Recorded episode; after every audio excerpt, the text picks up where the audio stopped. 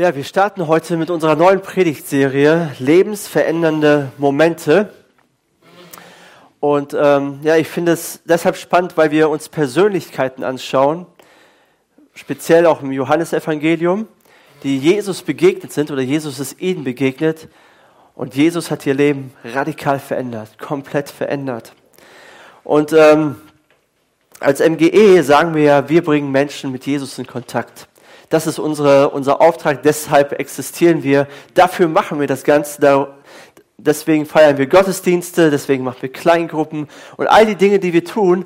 Warum? Weil wir Menschen mit Jesus in Kontakt bringen wollen. Um ihn geht es. Es geht nicht um die MGE, es geht nicht um unsere Kirche, es geht nicht um Mitgliedschaft, es geht nicht in allererster Linie um die ganzen Programme, sondern es geht darum, dass du Jesus erlebst, dass du in Kontakt kommst mit ihm, weil er der Einzige ist, der dein Leben verändern kann, weil er, er der Einzige ist, den du für dein Leben brauchst.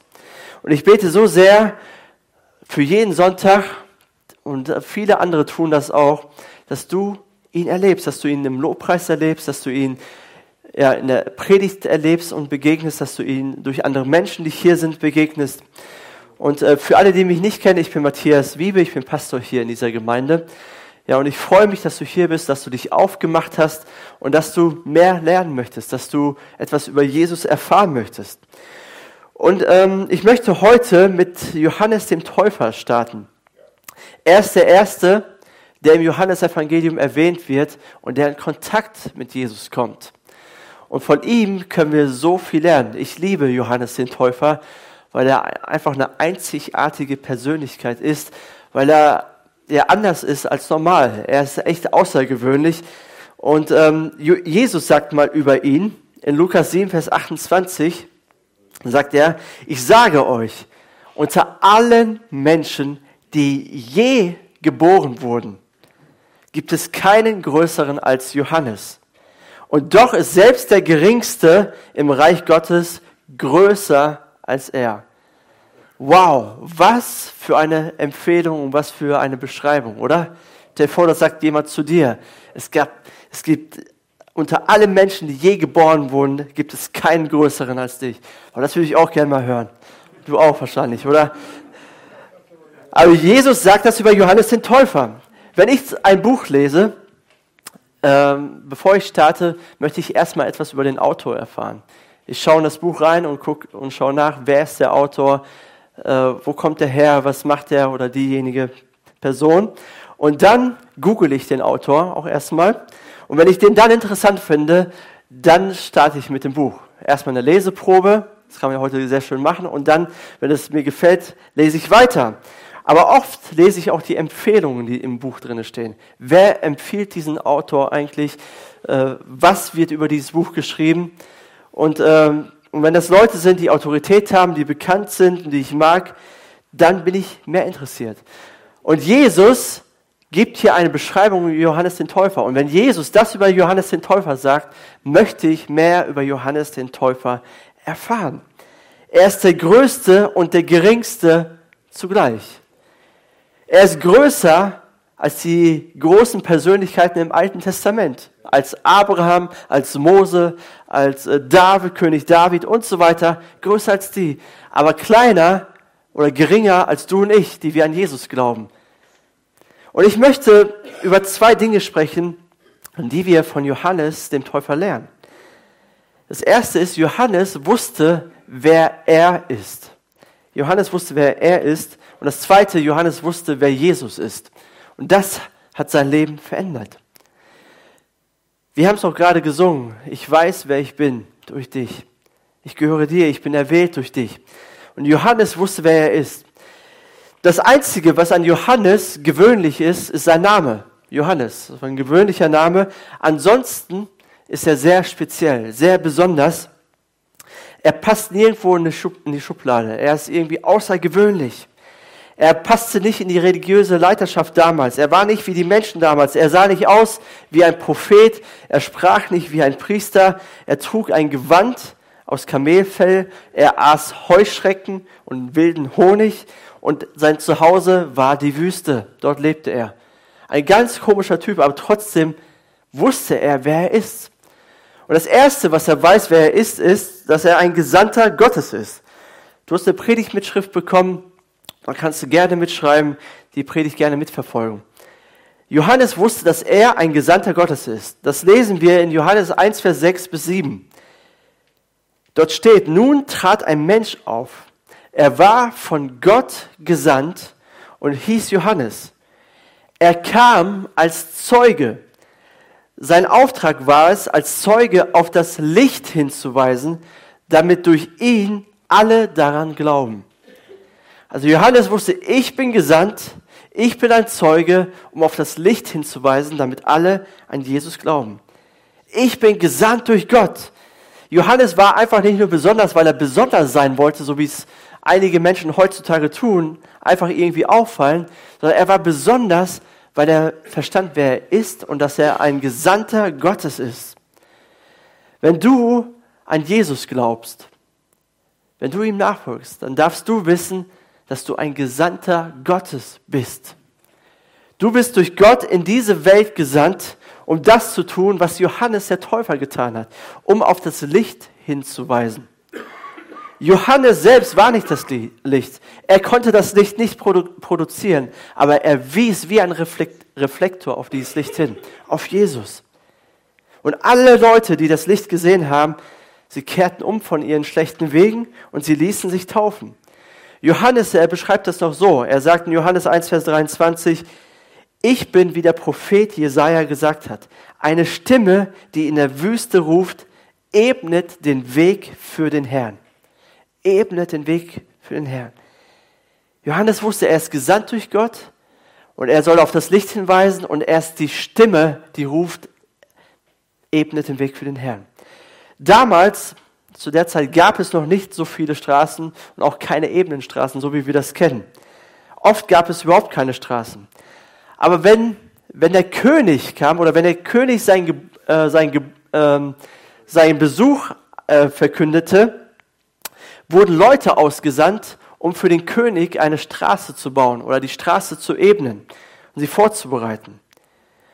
Und Johannes sagt, ich sage euch, ebnet den Weg für den Herrn. Johannes ist nicht derjenige, der den Weg ebnet, sondern er ruft es aus. Jeder Einzelne, zu dem Johannes spricht, muss den Weg für Jesus vorbereiten. Johannes der Täufer konnte das nicht für jeden tun, aber er rief, tut das, damit Jesus kommen kann. Und das ist ein, ja, etwas, was wir lernen können, um einen lebensverändernden Moment mit Jesus zu haben, um ihm zu begegnen, um in Kontakt mit ihm zu kommen, musst du dein Herz vorbereiten, musst du den Weg in deinem Herz vorbereiten für Jesus. Und das ist deine Verantwortung. Wie machst du das? Es kann sein, dass es in deinem Herz sehr hügelig ist, sehr uneben ist. Und du voller Stolz bist in deinem Herzen und überhaupt nicht offen bist für Jesus. Das Erste, was du tun musst, ist demütig zu werden, zu sagen, okay, ich ebne den Weg. Aber es kann auch anders sein. Vielleicht bist du im Tal drinne. Du bist ganz weit unten.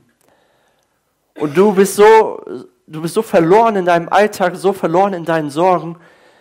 Du hast überhaupt keinen oder überhaupt keinen Sinn für Jesus oder für das, was er tun möchte. Du brauchst Ermutigung. Du brauchst wieder, ja, du brauchst wieder Gnade und Kraft von Gott. Und ich möchte dich einladen, das heute zu tun und sagen, Gott, wenn du im, wenn ich, wenn du im Tal bist, bitte ihn, dass er dir dich ermutigt, dass er dich wieder emporhebt und dass du Jesus als deinen Herrn empfangen kannst, dass du über Jesus erleben kannst, dass du mit Jesus in Kontakt kommen kannst. Und Jesus möchte dein ganzes Herz haben. Er möchte in dein Herz einziehen. Egal, was in deiner Vergangenheit passiert ist, egal mit welchen Versuchungen und Sünden du zu kämpfen hast, egal welche Gewohnheiten oder Beziehungsschwierigkeiten du hast in deinem Leben. Jesus möchte in dein Herz. Aber deine Verantwortung ist es und meine, den Weg für Jesus zu ebnen. Jesus möchte dir mit seiner Gnade und Vergebung begegnen. Jesus möchte uns immer helfen. Er hat nie schlechte Ziele, nie schlechte Pläne. Er möchte uns aufhelfen.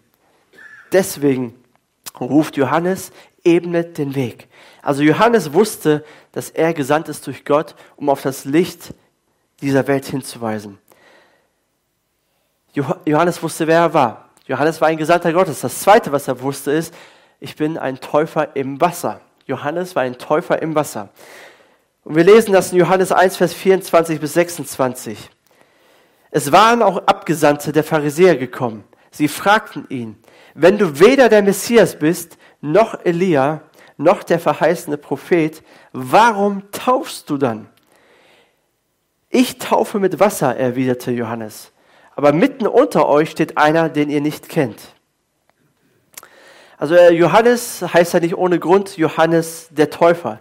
Weil Johannes kam, um zu taufen. Wir nennen ihn nicht Johannes den Heuschreckenesser oder den wilden Honigesser oder wir nennen ihn auch nicht Johannes der in der Wüste wohnhafte, sondern Johannes der Täufer. Und Johannes wusste, ich bin gekommen, um mit Wasser zu taufen. Und ich möchte mit euch jetzt einen Exkurs machen über diese Taufe. Was bedeutet diese Taufe von Johannes? Was bedeutet die Taufe überhaupt? Wir haben äh, bald eine Taufe als MGE im Mai und da haben wir auch schon einige Anmeldungen bekommen. Und ich möchte darüber sprechen, warum die Taufe wichtig ist, auch für uns als MGE. Die Taufe des Johannes ist eine andere Taufe, die wir praktizieren. Die Taufe des Johannes ist eine Wassertaufe und keine Glaubenstaufe. Also, damals bei Johannes kehrten Menschen von ihren Sünden um sagten, ich brauche Vergebung von meinen Sünden und deswegen lasse ich mich taufen. Johannes wusste, ich taufe nur mit Wasser, aber der nach mir kommt, der tauft mit Heiligem Geist. Und warum praktizieren wir in der MGE die Glaubenstaufe? Warum ist es wichtig? Das Warum ist einfach zu beantworten. Jesus hat es uns gesagt. Jesus hat es gesagt. Genau wie Jesus gesagt hat, feiert das Abendmahl in Erinnerung an mich, so sollen wir uns auch taufen lassen. Genau wie Jesus gesagt hat, geht hin in alle Welt und macht zu Jüngern, sollen wir in die Welt hinausgehen und zu Jüngern machen. Und genauso wie er gesagt hat, tauft im Namen des Vaters, des Sohnes und des Heiligen Geistes. Deswegen sollen wir das tun. Und was bedeutet oder was ist der Unterschied zur Wassertaufe? Was ist der Unterschied zwischen der Glaubenstaufe und Wassertaufe? Die Glaubenstaufe bezeugt, was schon vorher in uns geschehen ist. Du wirst nicht gläubig oder du wirst nicht gereinigt von deinen Sünden, wenn du getauft wirst. Du bekommst nicht mehr von Gottes Gnade, wenn du getauft bist. Die Glaubenstaufe ist eine symbolische Handlung und gleichzeitig eine Verkündigung an die Welt, ich folge Jesus nach. Taufe bedeutet untertauchen, richtig tief untertauchen. Deswegen machen wir das auch, praktizieren wir das ja auch so, dass wir Menschen richtig ins Wasser untertauchen weil das ist ein Symbol, ein Bild dafür, Jesus, wenn ich untergetaucht werde, bedeutet das, Jesus ist für mich gestorben und ich sterbe mit ihm und meine Sünden sind vergeben. Wenn ich wieder aus dem Wasser hervorkomme, bedeutet das, ich bin auferstanden mit Jesus. Und ich habe neues Leben. Ich habe neues Leben durch Jesus Christus. Also die Glaubenstaufe ist ein Bild dafür, was schon in meinem Herzen geschehen ist. Und zum ersten Mal geschah die Glaubenstaufe an Pfingsten. Also, zusammengefasst, in der Taufe sagen wir nicht, Gott vergib mir meine Sünden, sondern wir sagen zu der Welt, Jesus hat meine Schuld bereits vergeben. Jesus hat mich neu gemacht. Ich bin gerettet durch Glauben. In Apostelgeschichte 1, Vers 3 bis 6, da erkennen wir nochmal den Unterschied. Das ist eine Geschichte, und die möchte ich hier vorlesen. Was für eine Taufe ist denn an euch vollzogen worden, wollte Paulus wissen. Die Taufe des Johannes erwiderten sie. Das waren Jünger. Da sagte Paulus, Johannes rief das israelitische Volk zur Umkehr auf und taufte die, die seinem Aufruf folgten. Aber er verband damit die Aufforderung, an den zu glauben, der nach ihm kommen würde, nämlich an Jesus. Und als sie das hörten, ließen sie sich auf den Namen von Jesus, dem Herrn, taufen. Und als Paulus ihnen dann die Hände auflegte, kam der Heilige Geist auf sie herab und sie redeten in geistgewirkten Sprachen und machten prophetische Aussagen. Also diese Jünger, zu denen Paulus hier spricht, sie sind getauft, aber sie sind, auf die, sie sind von Johannes getauft worden. Und dann erzählt ihnen Johann, äh, Paulus, Johannes kam, um auf Jesus hinzuweisen. Und sie lassen sich daraufhin auf den Namen Jesus taufen. Das bedeutet, worauf du getauft bist, zeigt, an wen du glaubst. worauf, auf wen du getauft bist, zeigt, wem du nachfolgst. Deswegen ist die Taufe so wichtig. Und ich möchte noch etwas dazu sagen. Wir sehen hier, ähm, Johannes sagt ja, dass äh, Jesus im Heiligen Geist taufen wird. Das, da werde ich auch noch zu kommen. Und in der Apostelgeschichte gibt es immer drei Dinge, die Christen getan haben. Oder drei Dinge, die zusammengehören. Und das erste ist, dass Menschen eine Entscheidung für Jesus treffen. Menschen sagen, ja, ich möchte an Jesus glauben. Sie hören von Jesus, sie werden angesprochen und treffen dann eine Entscheidung. Das zweite, was sie tun, ist, sie lassen sich auf den Namen Jesu taufen. Sie werden untergetaucht auf den Namen Jesu. Und das dritte, was passiert ist, sie bekommen den Heiligen Geist. Das ist doch ein anderes Thema. Dazu werden wir dieses Jahr auch noch kommen. Aber diese drei Dinge gehören für einen Christen zusammen. Und deswegen reden wir nicht von Wassertaufe, sondern von Glaubenstaufe, weil die Glaubenstaufe bezeugt, was vorher in dir geschehen ist. In Deutschland wird ja meistens die Kindertaufe oder Babytaufe praktiziert. Menschen, die nicht wirklich glauben, lassen ihre Babys taufen. Und ich habe schon oft gehört, dass sie ihre Babys taufen lassen, falls was passiert, dass sie in den Himmel kommen oder dass sie bei, an Petrus vorbeikommen. Also diese Vorstellung haben manche Leute. Aber diese Taufe ist keine Glaubenstaufe. Das ist nicht die Taufe, wie wir sie in der Bibel beschrieben finden sondern diese Taufe ist ein Sakrament. Ich mache viel theologisches ähm, äh, Lehre hier, aber ich finde das wichtig, dass wir begreifen, warum wir die Taufe machen und das nicht einfach so machen. Ein Sakrament ist ein Heilszeichen oder ein Heilsweg, was an dich herantritt und etwas mit dir macht, ob du glaubst oder nicht. Ne, wir taufen ein Baby und dadurch denken wir, okay, ob es glaubt oder nicht, ist es gerettet aber das ist nicht so, wie Gott wirkt. Weil Gnade kommt nur durch Glauben allein, wenn ich glaube. Es kommt nur durch Glauben. Deswegen muss die Taufe eine Glaubenstaufe sein. Ein Mensch muss mündig sein und selbst entscheiden können, ob er glauben möchte oder nicht. Wir können es keinem aufzwingen. Möchte ich an Jesus glauben oder nicht? Möchte ich ihm nachfolgen oder nicht? Wir sollen Kinder segnen, wir sollen Babys segnen, aber das ist keine Glaubenstaufe. Das ist nicht die Taufe, wie wir sie in der Bibel finden. Wir können Menschen nicht ihr Heil aufzwingen. Das ist einfach nur Wasser und mehr ist es nicht. Deswegen, die Glaubenstaufe ist, bezeugt das, was vorher in dir geschehen ist. Und deswegen möchte ich dir Mut machen. Wenn du noch nicht die Glaubenstaufe vollzogen hast oder das noch nicht gemacht hast, aber an Jesus glaubst, dass du das machst, diesen öffentlichen Schritt gehst und ein öffentliches Bekenntnis abgibst, ich glaube an Jesus. Weil die Glaubenstaufe ist eigentlich der erste Schritt im Leben eines Christen. Nach der Predigt mache ich ja immer einen äh, Aufruf. Und ich, äh, ich frage euch oder frage diejenigen, die noch nicht an Jesus glauben, einen Schritt auf Jesus zuzumachen oder eine Entscheidung für Jesus zu treffen. Das nennt man Bekehrungsaufruf. Ne, ich glaube, dass Gott spricht und dass er zu deinem Herzen spricht und dass er, dass er möchte, dass du ihm nachfolgst. Aber ich möchte dir sagen, die Glaubenstaufe ist die eigentliche Entscheidung. Wenn du die Glaubenstaufe äh, vollziehst, dann sagst du, okay, ich folge diesem Jesus nach. Komme, was wolle. Das ist der eigentliche Schritt. Für, also, um das zu erklären, für Frauen, ich erkläre das mal den Frauen, das ist wie die Hochzeit. Die ist euch ja ganz wichtig, oder? Die soll romantisch sein, die soll schön sein. Man kann vorher verlobt sein, man kann zusammen sein, man liebt einander, aber auf der Hochzeit wird erstmal total klar, wir gehören zusammen und wir machen das öffentlich. Und für die Männer, wir schließen einen Blutsbund mit unserem Gott. Wir ähm, schließen eine Männerfreundschaft und wir machen das in der Öffentlichkeit. Jeder soll es sehen, wir gehören zu Jesus. Und deswegen ist die Glaubenstaufe so wichtig. Die Taufe ist der Weg, wie man seinen Glauben öffentlich bekannt macht. Und die Taufe war in der Kirchengeschichte schon immer umkämpft. Menschen haben ihr Leben gelassen dafür, dass sie getauft wurden.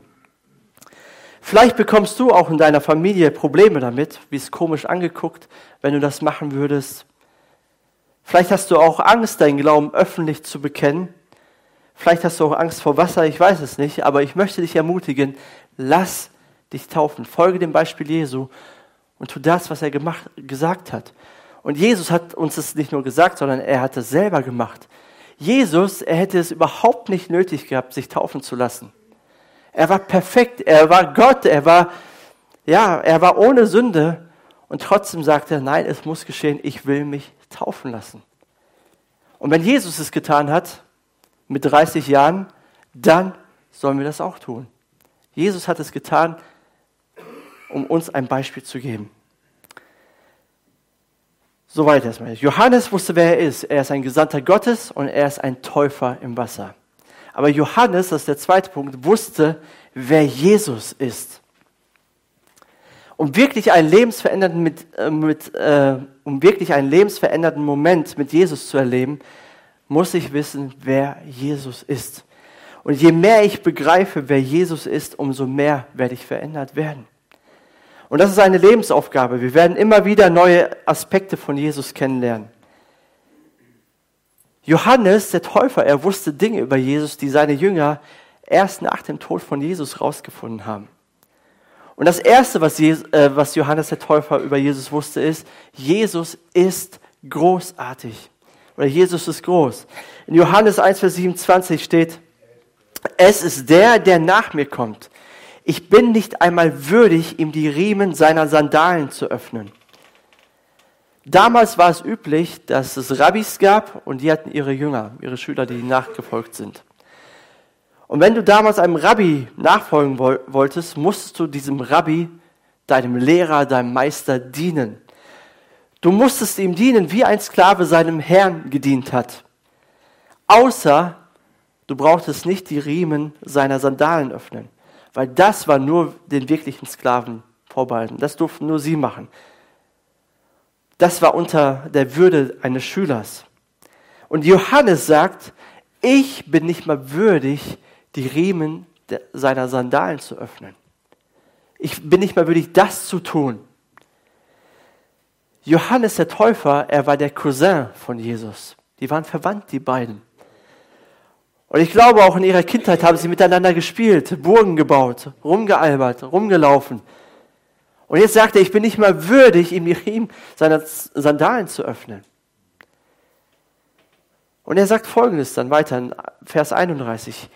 Auch ich kannte ihn nicht. Auch ich kannte ihn nicht. Wie? Johannes, der kannte doch Jesus. Er hat mit ihm als Kind gespielt, das war sein Cousin. Aber Johannes sagt ihnen, ich kannte ihn nicht wirklich. Ich habe bis, da, bis jetzt nicht herausgefunden, wer Jesus wirklich ist. Ich wusste, Jesus ist besonders, er hat was Besonderes an sich, aber ich wusste nicht, was besonders an Jesus ist. Aber dann hat Gott mir die Augen geöffnet und auf einmal war mir klar, Jesus ist großartig. Er ist der Herr, er ist, er ist Gott. Jesus, Jesus zu kennen oder Jesus zu kennen, da gibt es riesen Unterschiede. Du kannst alle Geschichten über Jesus kennen. Du kannst ja viele Aussagen von Jesus kennen und was er gemacht hat, aber ihn nicht großartig finden.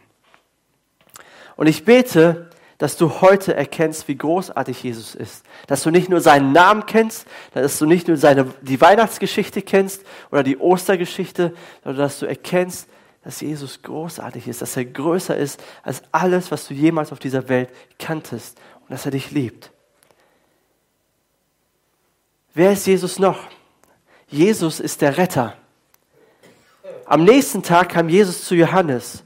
Als dieser ihn kommen sah, rief er, seht hier ist das Opferlamm Gottes, das die Sünde der ganzen Welt wegnimmt. Johannes sagt mit diesem Vers zwei Dinge oder er schaut mit diesem Bild auf zwei Dinge im Alten Testament zurück. Vor Jesus war es üblich, dass man, Äpfer, äh, dass man Lämmer geopfert hat für Sünden. Man hat Lamm geschlachtet, damit Sünden bedeckt werden.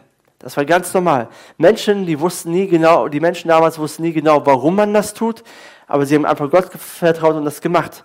Jedes Lamm, das aber im Tempel geschlachtet worden ist für die Sünden, war ein, war ein Hinweis darauf, dass Jesus Christus kommen wird und für alle Schuld sterben wird am Kreuz. Also das ist das erste Bild. Das zweite, Bild ist das Passafest. Johannes der Täufer schaut zurück auf das Passafest. Das erste Passa geschah zum ersten Mal, als die Israeliten befreit worden sind aus der Sklaverei in Ägypten, als sie auszogen aus Ägypten. Und damals hat Gott ihnen gesagt, schlachtet Lämmer und das Blut von den Lämmern streicht an eure Türpfosten. Warum? In der Nacht wird ein Engel des Todes an jedem Haus vorbeigehen und alle erstgeborenen Söhne werden sterben, außer wo das Blut am Türpfosten ist. Und Johannes, er hat ein ganz tiefes Verständnis über Jesus. Als die Leute Lämmer geopfert haben damals, war es nur, damit die Sünden bedeckt werden.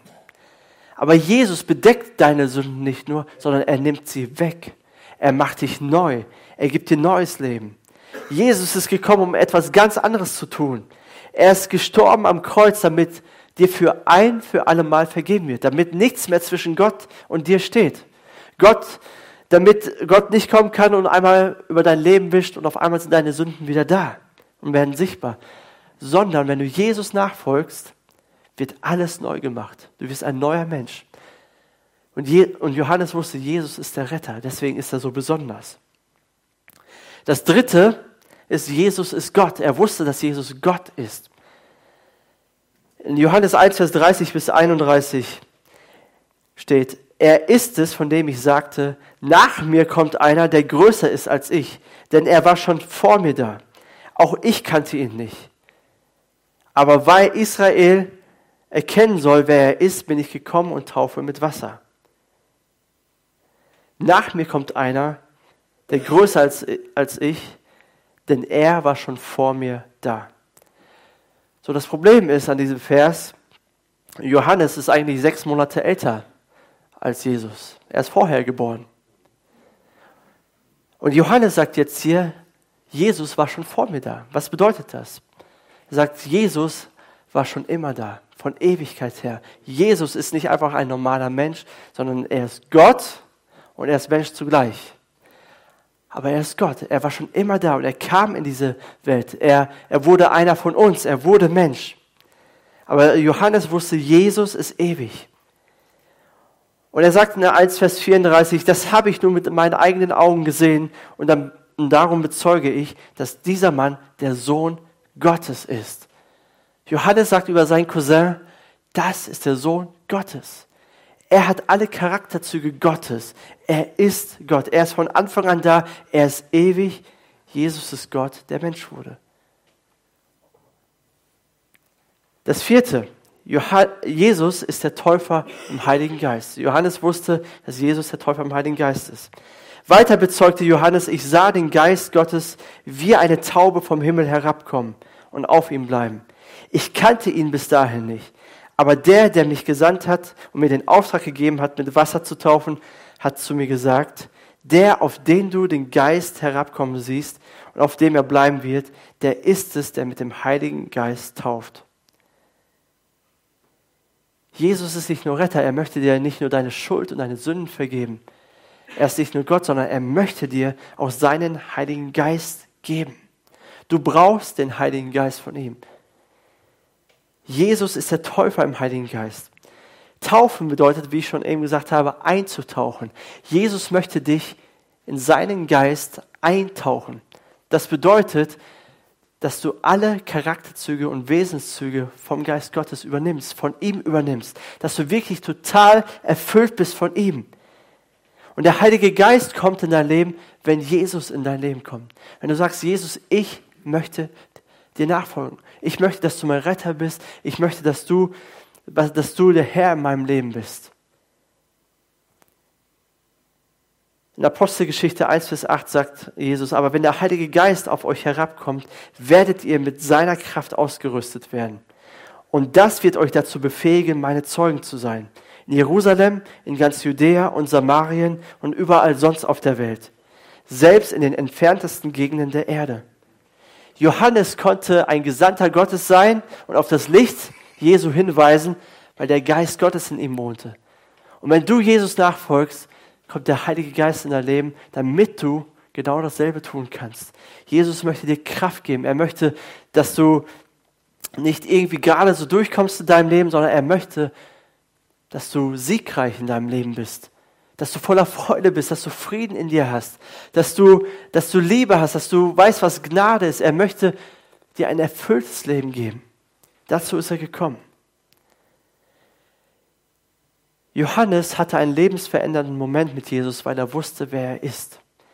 Er wusste, ich bin ein Gesandter Gottes, ich bin eine Stimme in der Wüste und ich taufe die Menschen mit Wasser, aber ich bin dazu da, um auf Jesus hinzuweisen. Er wusste, wer Jesus ist. Er ist der Retter und er tauft im Heiligen Geist. Er ist Gott, er ist größer. Wisst ihr, was Johannes noch war? Er war ein sehr, sehr de demütiger Mensch. Und ohne diese demütige Haltung, die er hatte, hätte er Jesus niemals erleben können, niemals sehen können. Er hätte, nie, er hätte das nicht erkannt, was er erkannt hat. Und oft stehen wir uns selber im Weg, weil wir nicht demütig sind, sondern weil wir voller Hochmut sind, voller Stolz sind, weil wir denken, wir wissen alles besser. Und ich möchte euch diese demütige Haltung von Johannes nochmal noch mal zeigen. In Johannes 3, Vers 30 sagt Johannes selber, Jesus muss immer größer werden und ich immer geringer. Die Vorgeschichte zu diesem Vers ist, Jesus fängt nach seiner Taufe an, auch an Menschen zu taufen. Und alle Menschen fangen auf einmal an, zu Jesus zu kommen. Sie gehen nicht mehr zu Johannes, sondern sie kommen zu Jesus. Immer mehr Menschen. Und die Jünger von Johannes werden auf einmal nervös. Und sie kommen zu ihrem Chef und sagen, Johannes, hier, den du getauft hast damals, der tauft jetzt auch. Und alle rennen zu ihm, alle wollen nur noch zu ihm. Das kann doch nicht angehen. Da musst du doch irgendwas gegen tun. Er nimmt uns die Leute weg. Es ist eine Sache zu sagen, ja, Jesus ist größer, Jesus ist stärker, er ist Gott und ich bin sein Diener. Ich bin es nicht mal wert, die Riemen seiner Sandalen zu öffnen. Aber es ist eine andere Sache, wenn auf einmal dein eigenes Werk, dein eigener Dienst und all das, was du tust, auf einmal kaputt geht. Oder? Das tut doch schon weh. Wenn auf einmal der Konkurrent mehr Leute anzieht als du selbst. Aber Johannes hat die Größe zu sagen, hey, ich freue mich total darüber. Die Freude in mir wird vollkommen darüber, wenn ich das sehe. Dazu bin ich da. Das ist meine Berufung, dass alle zu Jesus rennen. Nicht zu mir. Dann habe ich mein Ziel erreicht. Und ich glaube, das ist die Prüfung unseres Lebens. Hast du diese demütige Haltung? In der Bibel heißt es, dem Demütigen schenkt Gott Gnade, aber dem Stolzen widersteht er. Und Johannes, er konnte nur so reagieren, weil er wusste, wer er selbst ist, weil er seinen Auftrag kannte und weil er wusste, wer Jesus, wer Jesus ist. Also was kannst du mitnehmen, was lernen wir daraus? Es ist so wichtig, dass du weißt, wer du bist und warum du auf dieser Erde existierst was deine Aufgabe ist. Du bist von Gott gesandt, um auf das Licht dieser Welt hinzuweisen. Du bist dafür da, um Menschen mit Jesus in Kontakt zu bringen. Nicht mehr und nicht weniger. All deine Talente, all deine, deine Möglichkeiten, deine Netzwerke, dein Wissen, deine Ressourcen, die du hast, sind dafür da, dass Menschen Jesus kennenlernen. Das lernen wir von Johannes dem Täufer. Das zweite ist aber noch viel wichtiger. Du musst wissen, wer dieser Jesus ist. Wenn du weißt, wenn du begreifst, wer Jesus ist und was er für dich getan hat, wie sehr er dich liebt, dann wirst du immer die Motivation haben, um das zu tun, was du tun sollst.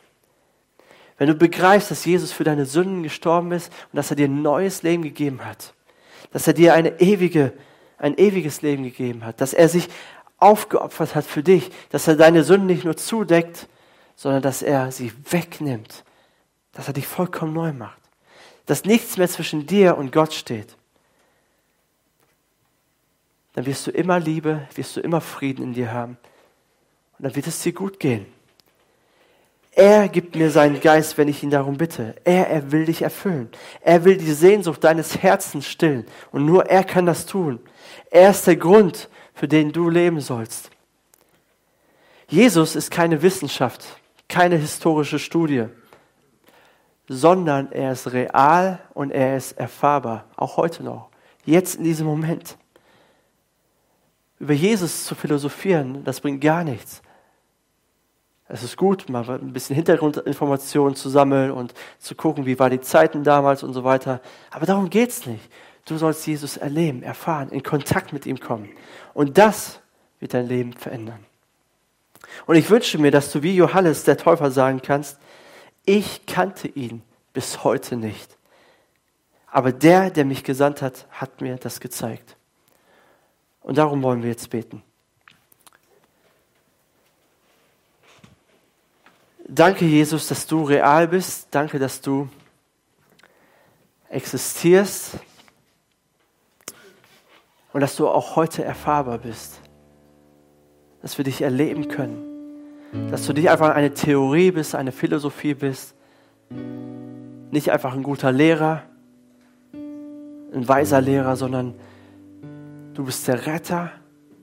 Du bist als Gott auf diese Erde gekommen, bist ans Kreuz für jeden Einzelnen gegangen, bist wieder auferstanden und du lebst und sitzt zur Rechten Gottes und möchtest unser Leben verändern.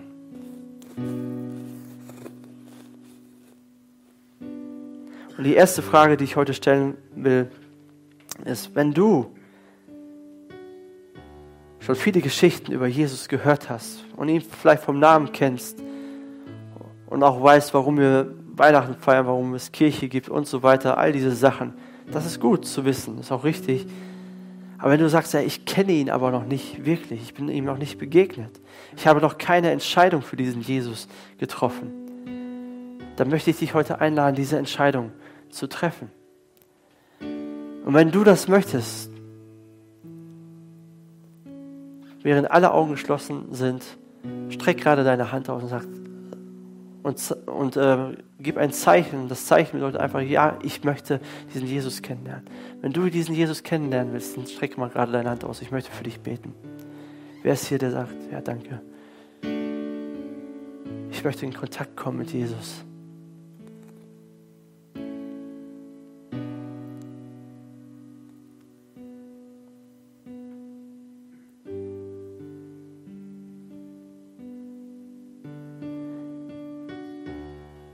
Ja, danke Jesus, dass du an unserem Leben interessiert bist und du kennst unsere Herzen und wir wollen dir unser Herz vorbereiten. Wir wollen die Straßen unserem Herzen ebnen, dass du einziehen kannst.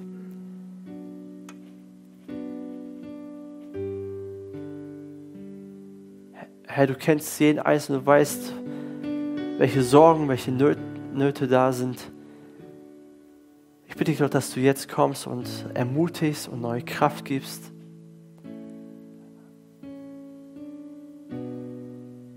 Aber Herr, du kennst auch unseren Stolz, unseren Hochmut. Ich bitte dich doch, dass du uns hilfst, demütig zu werden.